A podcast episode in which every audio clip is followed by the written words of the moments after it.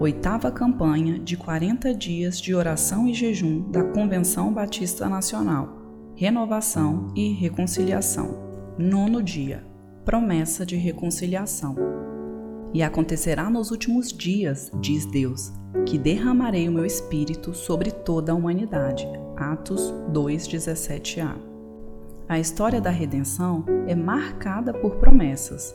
No cenário da queda, por exemplo, em meio ao caos e à desgraça causados pelo pecado, Deus anunciou que da semente da mulher nasceria um que pisaria a cabeça da serpente. Ao errante Abraão, Deus o fez conhecer que por intermédio dele todas as famílias da terra seriam abençoadas. Por semelhante modo, o profeta Joel anteviu o tempo em que o Espírito Santo seria derramado de modo mais abundante e democrático entre os povos, marcando uma nova dinâmica relacional entre Deus e o homem.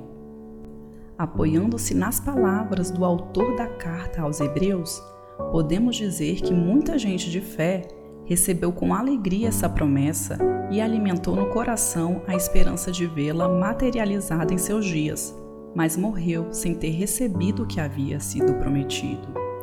Durante o ministério de Jesus, essa promessa foi retomada com um maior senso de urgência. Não se ausentassem de Jerusalém, mas que esperassem a promessa do Pai, que disse ele: De mim ouvistes. Atos 1:4.